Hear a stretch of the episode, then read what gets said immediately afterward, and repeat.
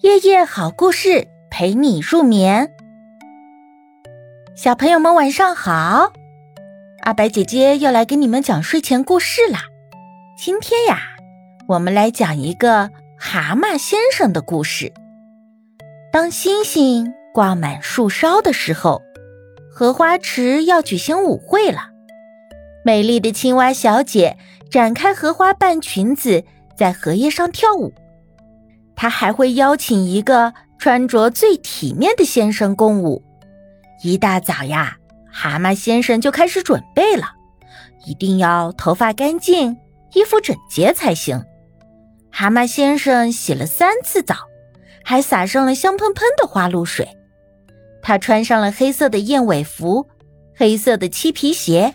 戴上白色的手套，在镜子前照了又照，哇，好精神，帅呆了！可出门前，蛤蟆先生又觉得天气这么热，穿淡色的衬衣打领带会更体面。没错，长袖白衬衫是最好的行头。于是，蛤蟆先生穿上了白衬衫。他在镜子前照了又照，确定自己很体面了，这才坐着土豆马车出发。参加舞会呀，遵守时间是首要的礼仪，要准时到达。土豆马车开得飞快，蛤蟆先生，蛤蟆先生，停一停！蜗牛妈妈站在野豌豆上，挥动着草帽喊着。什么事？快说，我有急事呢。啊，借你的土豆马车用一用。我儿子生病了，我得马上送他去医院。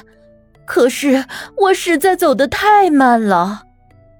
蜗牛妈妈喘着粗气说着：“哦，那可不行，我有急事呢。”好心的先生，求求你了。要是星星挂满树梢的时候还到不了医院，小蜗牛会死掉的。蜗牛妈妈伤心的哭了起来。蛤蟆先生瞅了瞅野豌豆花瓣上的小蜗牛，小蜗牛耷拉着脑袋，一点精神也没有。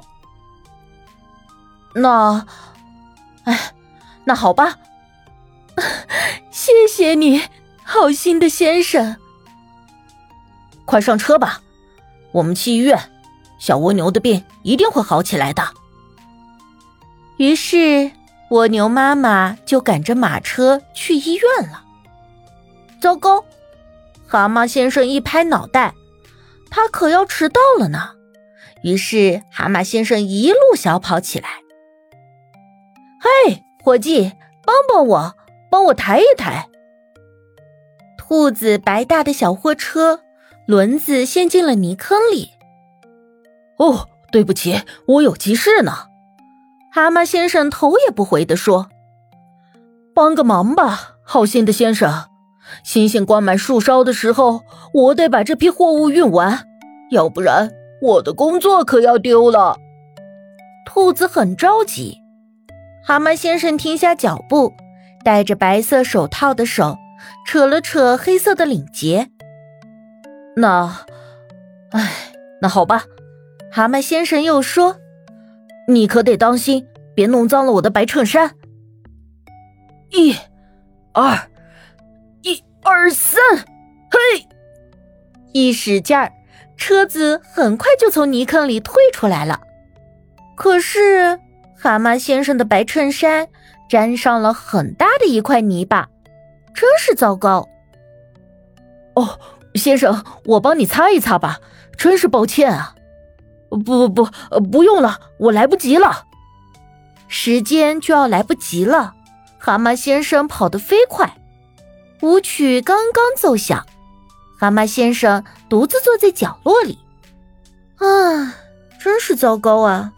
他已经那么那么的小心了。蛤蟆先生不停地拍着自己的衬衫，你们说？美丽的青蛙小姐会邀请他一起跳舞吗？